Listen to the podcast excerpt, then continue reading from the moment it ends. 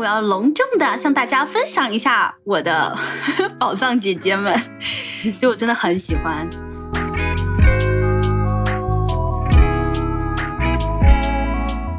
就虽然说当时我我能够看到有很多不一样的女生做出了不一样的选择，可是我也能够感受到周围人对他们的苛刻，比如说。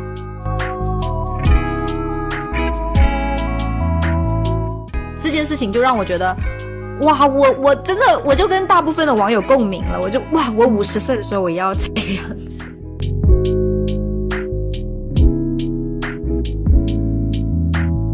Hello，大家好，我是思想上巨人，行动上的矮子宝宝。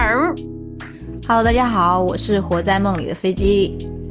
我们今天要讲的话题呢，是关于《乘风破浪的姐姐》四。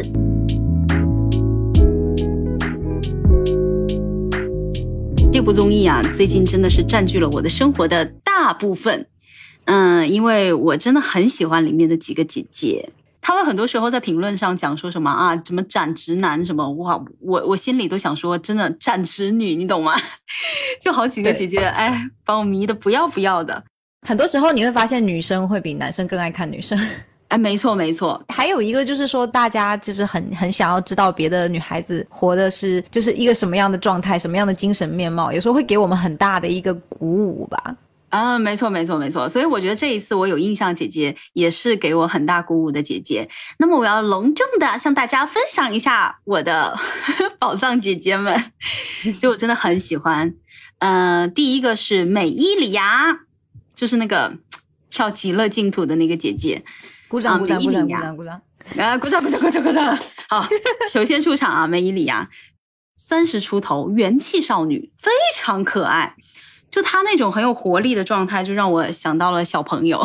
你有没有看她的钱财？就是用三个词来形容自己，然后她那个三就比到眼睛旁边。嗯，对，就她的动作还有表情都超可爱。还有一个我印象很深的是她吃那个折耳根，你吃过折耳根吗？我真的不爱。就就就就那个味道，就吃了我可能就会么子的。但是美伊里亚非常礼貌的，因为这个是老公龚琳娜推荐给他的嘛。然后呢，他吃那个折耳根的时候，他的那个表情就嗯，这你懂吧？露出微笑，对，露出了微笑，就太可爱了。就啊，怎么说？我真的很爱他，所以我最近我的。我的生活日常很大部分的时间都是刷美伊里牙的各种什么直拍呀、什么采访啊，就很爱啊。然后他给了我很多的这种能量，因为我觉得他很像一个小太阳，就是总是看到他呈现在节目里的样子或者采访里的样子，都是一种很有元气的一个状态。那像对我这种有一定社恐问题的人来讲，我真的对这种。异形，而且异中的王者，有着很深的一个羡慕之情。可能有一些朋友听到这儿会觉得不太了解美伊里亚哦，我就简单的讲一下吧。就美伊里亚呢，呃，是一位日本选手，然后她的初舞台是极乐净土。那我相信可能，呃，有一些朋友可能听到极乐净土这个名字还没有什么印象，但是你看到那个舞蹈，嗯，我相信大部分人都会有印象的。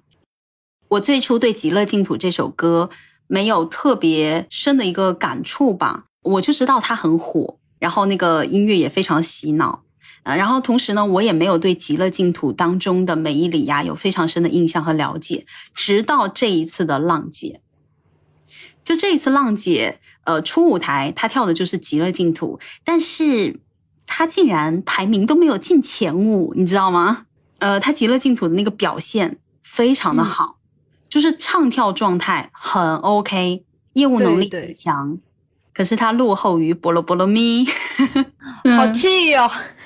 对啊，当时还上热搜了，对不对？然后后来很快的，就是 B 站大军还有很多阴阳师的玩家，因为《极乐净土》是阴阳师的宣传曲嘛，所以很多 B 站大军阴阳师的玩家坐不住了，就转战了芒果 APP，给小美打榜，然后直接打到了大几千万的票，就断层第一。我当时就啊，好爽，很解气。还有就是，我觉得他对这一次舞台很重视。就他真的很认真，然后为了这一次比赛也学了很多中文。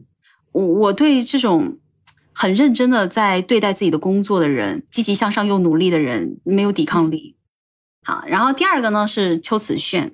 短视频啊，各个平台还有表情包啊什么的，对吧？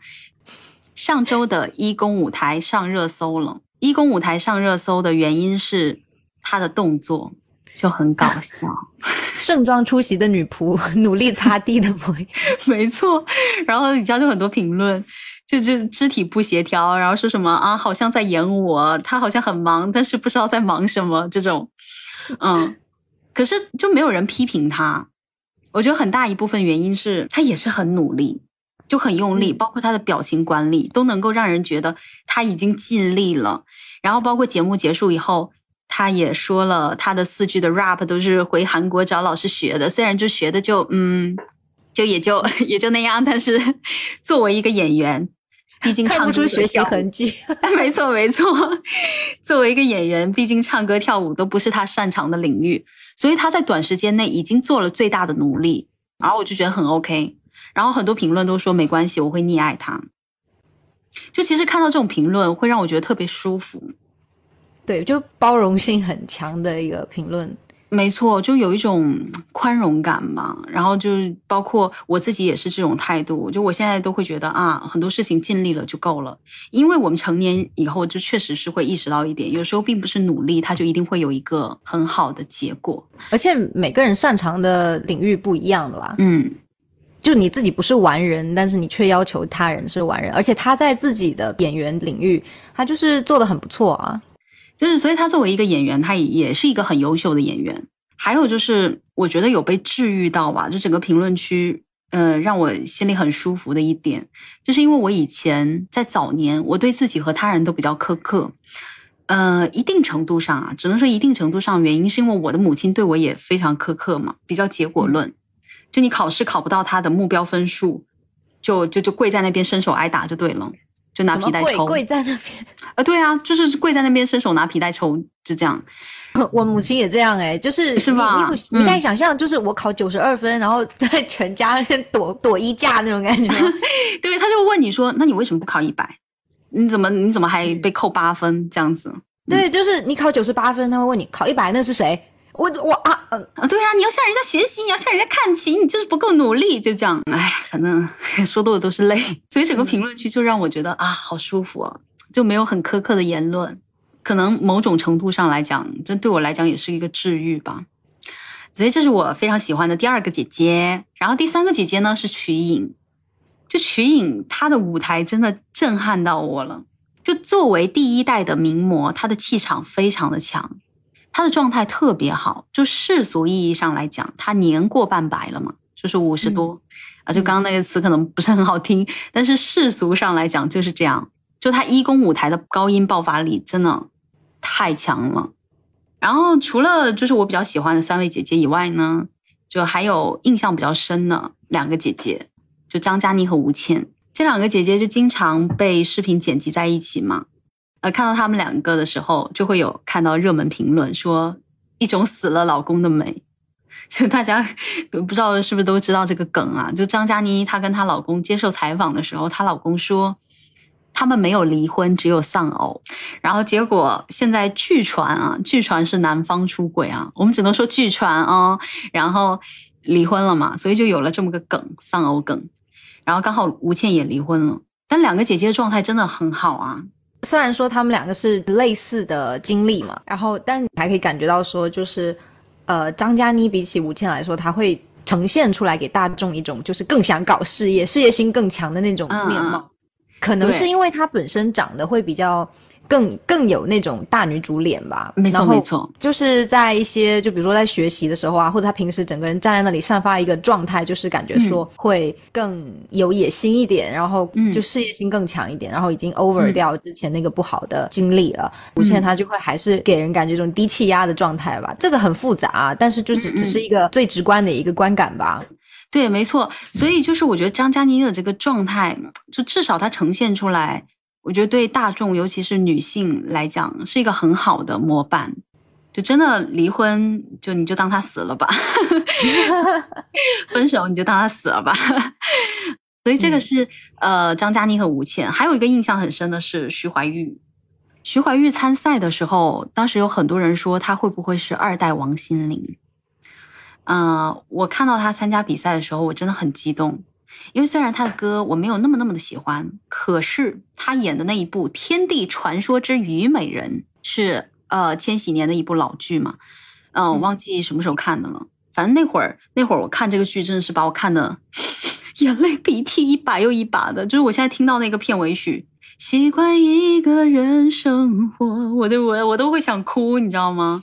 嗯，而且也是有一定程度上，因为这部剧，我的美人鱼情节就更严重了。我当时把所有就美人鱼的影视剧，国内外的全看了，然后还有那种很恶心的我也看了，下水道的美人鱼，你知道吗？下水道的美人鱼算美人鱼吗？我不管，它有鱼尾巴，我当时就全看了，真的很痴迷。然后，所以我这一次我特别期待他的表现，嗯，然而就挺失望的吧，嗯，就我觉得失望最重要的一点是，没有很认真的对待这个舞台，就他跟他的团队在表演的时候，就给人一种他不知道自己的动作是什么的感觉，就一直在瞟别人的动作，然后也找不到镜头，那眼睛就是乱七八糟的，然后然后动作也是都跟别人不一样呢。我就觉得跟秋瓷炫形成了一个非常鲜明的对比。其实浪姐整体下来的观感，嗯，可能很多人在诟病浪姐的一些什么剧本啊，或者七七八八的一些问题啊。但是我还是个人还是蛮喜欢这个节目的，因为我觉得它的立意，包括它呈现出来的一个大方向的一个效果，都蛮好的。比如说，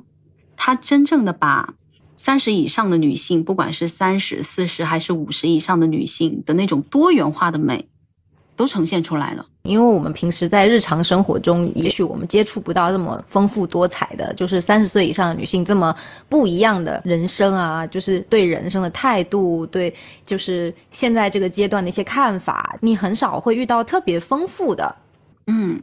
呃，一定程度上。我们社会对三十以上的女性会有一些刻板印象，或者有一些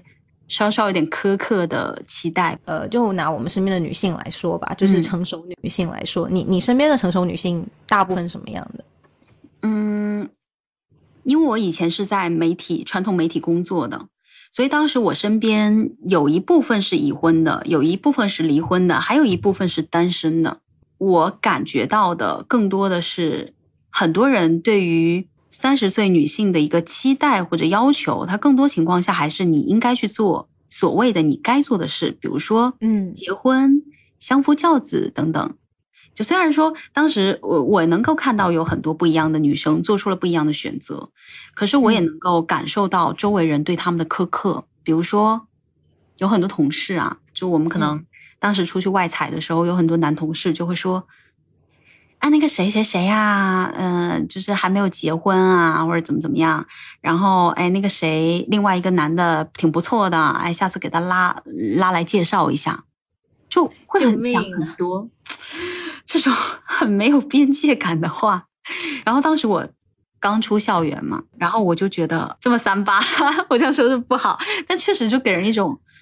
很很三八的感觉了啊。嗯，让人很不适，非常的不舒服。而且，其实在我眼里，当时我们台里那些没有没有结婚的女生，状态很好，就是也有那种很元气的，也有那种帅帅的，剪个短头发的。然后更主要的是，他们业务能力都非常强，就值得我尊敬和学习吧，就都是这样的。但我发现大家在对他们进行评价的时候，就真的很有时候关注的点，还是在于要求他们去符合。这个年纪应该做的事情的那个印象，对，就好像说你到了二十五岁，就是如果你不在一线城市的话，你在二线城市，你会发现，呃，就比如说一线城市，我们会以三十岁为一个大概的分界岭，呃，二三线城市的就是一个大环境会普遍谈起女性二十五岁以上就是要和婚姻家庭强绑定，嗯，然后我觉得其实这个东西它嗯挺有毒的，嗯，因为。怎么说？就像你刚才说的，你会发现，就是一些快要接近三十岁或者是三十岁以上的女性，她们在业务方面会更加的成熟，对不对？嗯，对，对，他们会更有自己的看法，然后甚至有一些已经就是奔向管理层啊，或已经是管理层。这个时候，其实你再去探讨她的家庭角色，已经毫无意义。是的，对，因为她身上那种就是。干练的光芒已经掩盖掉，就比他身上的那些所谓的母性光辉啊，或者是另外一些角色更加闪耀动人。你这时候再来说，我们就看他在家庭中的角色，就非常的不公平，非常好笑。嗯，是因为因为女生，比如说你刚毕业，这时候就是二十几岁的时候，你就是青春靓丽的时时候，嗯，学校能够教给你的一些专业知识，它并不足以让你应应付职场中真正很复杂的现实情况。嗯，这些东西都是要你一年复一年的去沉淀、去打磨的。然后你到了三十岁，它就正是要开始发光的时候。你这你不看这些东西，你要去看什么呢？哎，所以就是真的，随着我们的年纪增长啊，就是包括社会对于我们的期待，我们的社会角色，它很多时候可能会被迫多样化吧。就说可能，嗯，我们如果现在选择不去进入婚姻，就不在三十岁左右进入婚姻，会承担一部分来自于他人的压力的。嗯，我觉得其实更多的吧，就谈起身边的女性，像你刚才说你在职场中遇到嘛。我对于身边女性更多的就是很直观的一些观察的话，应该就是自己家庭中的女性，就比如说，呃，我自己的母亲啊，或者是我身边的阿姨啊、姑姑啊这类的。那他们其实在我一路成长以来，就是都是以家庭为主。那像比如说我母亲，她没有工作，她就是家庭主妇，那她就会以家庭和孩子为主。像我阿姨的话，就我记得啊，就她在我年纪小的时候，就是真的是非常棒的一位女性。就是她又很向往自由，又爱玩，然后又有自己的爱好，就是在自己的工作领域也做得很开心。你们不能说她多成功，对不对？嗯，你可以看得出来，她是享受这种就是自己作为一个独立的个体生活一个很开心的状态的。结婚了之后就。开始也还好，直到他的儿子慢慢的长大，你会发现他儿子慢慢长大过程中，他的整个人生的讨喜欢讨论的话题，他的人生重心整个都移到家庭和孩子身上来了，就是可能本来一个女性五彩斑斓的人生，慢慢的退化到只有一种颜色。嗯，当你去跟，比如说我会跟我妈说，啊，你去去多培养自己的爱好，你去。交自己的朋友啊，你干爱干的事情啊，然后我妈就会说：“哇，我都已经这个年纪了，你还想我干嘛？”啊，我真的很不爱听这句话。我都已经这个年纪了，你你身体也还健康，你脑子也还在转，你你还你还能干很多事情哦。嗯，然后可能说就是因为自己把自己的人生限制的比较死嘛，那是一个大环境的问题。那他现在可能也会对我进行一个催婚的动作。非常理解，对，其实其实，在在他们眼里，就是也是也是会把就是这个年龄焦虑传达给下一代的。你应该想的不是我要不要结婚，我要不要生孩子，你应该想的是，就算我生了孩子，我结了婚，我的整个角色，我们会不会太沉浸于其中某一个角色，而放弃了自己其他的可能？对，因为他这样子会造成一个心理落差感特别强。因为我知道现在的信息，大家就是能接受到很多信息，也知道有很多种活法，但是很多人会因为自己选择了一件事情而没做另外很多件事情而感到很痛苦、很遗憾，对不对？嗯，所以就嗯，应该是说，如果选择伴侣的时候，你你已经非常清楚他会支持你了，那我其实觉得就是婚姻它不是一个也是 OK 的，它也是一个 OK 的选项。对。它不是一个地狱来的，对，没错。更难的是身边的话，更难的是一种年龄焦虑感会很厉害，就是大家会很想要去安稳嘛，很想要组建家庭，然后就是身边未婚的一些年龄比较大的，有的会去频繁的出入相亲的场合，然后去见一些自己可能平时都不会去认识的人，就是不是一个圈子的人。然后不是一个圈子人，本身就不是那么好融合在一起了。那但是为了想要组建家庭，还是会去考虑对方。是的，这个确实有时候挺难避免，也不能说我们就啊不去就好了。但确实我们还是很多时候我们会被迫活在他人的目光底下的。对对，就像我身边很优秀的，就比如说未婚的，他会很专注于说自己在职场上面的成就嘛。嗯，但是他又会焦虑自己在生活中感情生感情中没有得到相对的成就，所以其实我觉得像浪姐这样的节目出来，它真的是一个非常好的态势。就不光是浪姐啊，嗯，还有我最近也有了解到一个相亲的节目，然后它里面呢很多都是大龄，呃，比较大龄的女性嘛，甚至有离了婚的，然后自己的女儿已经二十几岁了的女性嘛。然后我觉得有这样的节目出来是很好的，它让我们看到了我们的生活当中可以有更多的可能性，嗯，然后也可以有更多多元化的美，比如说像那个节目当中，其实有一个女女生，我忍不住想说女生，因为她真的看起来太年轻了，就跟她女儿在一起状态，嗯，包括脸保养各方面，然后以及穿着，跟她女儿站在一起就像是姐妹。而且她还不知道是姐姐还是妹妹的那种姐妹，懂吧？就我就觉得其实很美啊，就也挺好的，嗯。然后，但是我也可以看到，就是那个节目底下，啊，包括相关一些视频底下，有很多不好的、负面的评论，就觉得啊，她这个年纪不应该是这样的，嗯，或者说我个人觉得啊，你保留下岁月的痕迹也不错，就是自然的老去，嗯，也挺好的。就不用去太多的在意皱纹啊等等也挺好的，可是我也不觉得你到了那个年纪你就不要去做医美。就我觉得这个东西它不能太过的死板，就是说啊，我我支持自然老去的美，然后我就觉得啊这种所谓的带点人工的是不好的。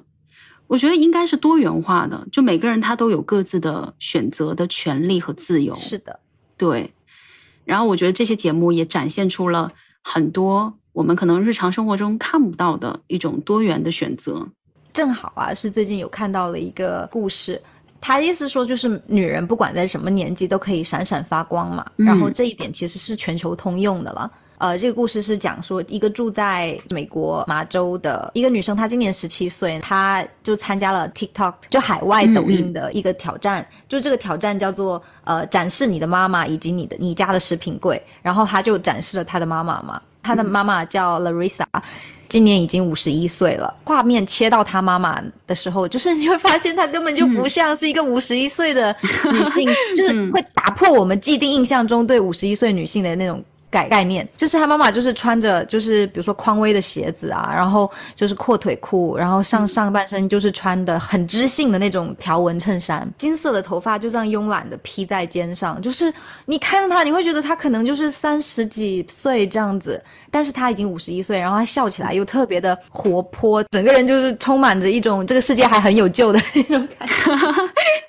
你状态非常好，嗯。对，非常好，而且他心态也很年轻，穿搭上非常有 sense，以至于说往就是最后这个女这个十七岁的女儿在展示他们家橱柜的时候，网友都说不要展示橱柜，我要看你妈妈，妈妈可不可以教我穿搭？妈妈可不可以就是妈妈可不可以试一下这样的穿搭？我想，因为她妈妈就是也不高一六二嘛，嗯，在她那个视频里面呈现她妈妈就是很高挑的一个形象，是因为她妈妈真的有穿搭圣经来的。然后就是他妈妈就像一个衣架子一样，然后就会经常给之后他就会经常拍他妈妈的视频啊照片，他妈妈也会很很热情的和网友互动说啊你要搭这件衣服的话你就怎么样怎么样，就提供一些时尚的小 tips 嘛。这件事情就让我觉得，哇我我真的我就跟大部分的网友共鸣了，我就哇我五十岁的时候我也要这个样子，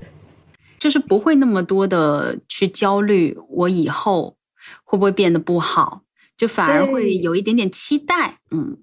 对，就像比如说我我妈妈，就是我会看她，就是以前她穿衣服都是很有自己的穿搭的那种风格的，她不是很喜欢那种有大 logo 啊什么的的，她就会穿一些很素的衣服在身上，然后她自己个人气质就比较好嘛，嗯，她就会给自己打扮很漂亮。可是我发现她就是迈入五十大关之后，她就直接 放弃了形象管理，然后然后有很多时候我都跟她说，我说你。你现在你现在五十岁，跟你四十岁长得真的是没有什么差别，所以你不要不要放弃自己，好不好？你打理一下嘛。我妈就会说，你还希望一个老太婆怎么样啊？然后我就啊，不是，嗯，就是你只要不说你五十岁，没有人看得出来你五十岁，你你照样穿，照样打扮，她就好像就是我在我在这个年纪打扮一下，就有一种扮嫩的感觉。其实我有点感慨一件事儿啊，就我觉得妈妈。尤其是闽南的家庭啊，就至少可能在我个人的角度来看，我觉得闽南相对来讲还是比较有一点点小保守、小封建。闽南一定程度上对女性的那种苛刻的感觉还是挺多的。然后我觉得我的母亲她很大程度上受限于他人的眼光当中，她会去考虑很多。真的，嗯，而且他们的出发点是在于说，其他人会不会觉得我怎么？他觉得好不好看？对，就是别人觉得好不好。然后有时候我会给我妈买衣服，然后我那天给她买了一件，就是跟我我想着母女装嘛，而且我买的其实也是蛮正常的经典款，然后不是那种很学生气的，或者非常甜美怎么样的就没有。然后我跟她买母女装，然后我给她看的时候，她说：“你赶紧退掉。”她说：“哎呀，这。”不适合我这个年纪穿的，然后，呃，也觉得呃就不想去做这种尝试。然后他就是现在穿的比较随便一点。我跟他有是是有交流和沟通过的。我觉得你觉得不好看吗？他觉得还不错，但是他就觉得他不应该穿。嗯，所以我其实就是有点感慨吧，就他们好像就是没有这一块的意识了，就是已经不觉得他们这个年纪还可以去打扮了。所以就是已经把这扇门给它关掉了，所以我觉得现在包括很多综艺节目，包括很多就是网络媒体，就是一些短视频啊等等里头，我们可以看到，包括甚至外国有那种七八十岁的那种模特呀，还打扮的非常的时髦啊等等，呃，我觉得这这个现象特别好，就是它最好就是呈现出一个非常多元的状态，我觉得是会对。很大一部分人造成影响的。包括浪姐这个舞台，然后再加上抖音也好啊，TikTok 也好啊，它都是能够让我们终于可以抓到一个模板，去拿去给自己的妈妈看，说你看，你看，你你真的对呀，你也可以这样，对对，而且我在我眼里，在在女儿的眼里，我觉得妈妈就是真的不老，但是她再这么穿下去，就不就不对劲了？主要是有时候吧，我明明。嗯，我能够感觉到我妈她现在的一个穿衣风格，很多时候他自己都不是很满意，但是他就觉得他应该这么穿，而不能去尝试才不会跟自己的同龄人不一样。对，而且如果说他很满意，他觉得很舒服，觉得很 OK，他不会在我面前去抱怨说：“哎呀，我觉得这个不好看。”但是感觉也没有什么可以再穿的了。如果他不去说这样的话，我也不会 想说去给他买一些衣服这样。他会觉得嗯很喜欢，但又觉得说自己过了那个穿这些衣服的对衣服标签上面又没有写限定，是写了什么年龄吗？真的，对我有时候都想，嗯，对，而且我觉得嗯，包括这种一定程度的曝光，它也给了我们，就是减轻了我们很多的年龄焦虑了，嗯，就有一些很好参照对象嘛，就像刚刚我说的，就是我五十一岁也要变成那个样子，那种感觉很好，就是它会让我觉得年龄。往上涨没有那么可怕，然后再包括说就是浪姐的舞台啊什么的，那那除开浪姐嘛，我们还有看很多别的影视剧，对不对？就比如说我初中的时候，我就看了一部美剧叫做《欲望都市》。然后这部剧就是以后被我拿来反复的刷，反复的刷，就是好几季我都是重复看。然后包括他后面在拍的大电影什么的，他的剧情其实也就是比较狗血，但是他讲的是四个三十加的女性在纽约这座城市，然后跟去去恋爱、去工作、去生活，讲述的大部分是友情的故事。然后我就觉得说，三十五岁女性好酷，对。他们又有自己的工作，在感情事情上面也有自己的判断，就是有时候他们会做出很幼稚的举动，但是你可以看得出来，这些举动是他的人物动机是自洽的，嗯，所以他才会很有魅力。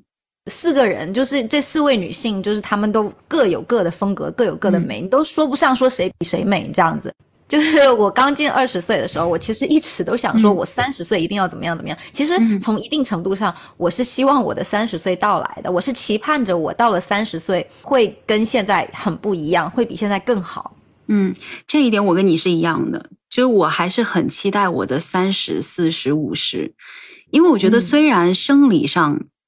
不可否认的是，生理上确实会有一些往下走的趋势，但是我始终觉得。我的精神上，还有其他的方面，它会是一直往上走的。所以我经常呢，就是当周围有很多人用年龄来绑架我的时候，说你这个年纪你就该结婚啦，该找对象啦，该怎么怎么地了的时候，我就会告诉自己，我应该看到的是其他的方面，是而不是他们眼中希望我成为的样子。而且其实就是我们也非常明白，比如说，就算是我们的身体，就是可能。也不会那么灵活。就你看啊，现在台上的姐姐，她们现在唱跳肯定是没有那种十八九岁的女团，就是唱跳吸收 来的强啊，你知道吧？但是嗯，他们还是很努力的去做啊，然后他们也是在采访的时候，就比如说在在前采或后采的时候，会去说，我不是这个领域的，我很明白，但是我想要去挑战我自己，不多尝试的话，我怕我之后会后悔。那我们先不要讲后悔这个概念，会不会后悔，这是一个比较呃主观的概念嘛？它是可以点醒我们去说，我们在某在哪一个年纪都可以去尝试那些我们舒适区以外的东西。对，不一定说是要去唱跳嘛，就经常我妈就问我说。你你现在这样子，你以后要怎么办？我说，哇，我以后可有的办了。对啊，以后我们的可能性还有很多。对，就是我还想读书呢。怎么说呢？就你现在去上学，你你的大脑肯定是吸收成吸收能力和你学习能力都没有以前强了。但是你愿意让它保持在一个都是激活的状态，我觉得这是就是一个很年轻、很旺盛的一个生命力。嗯。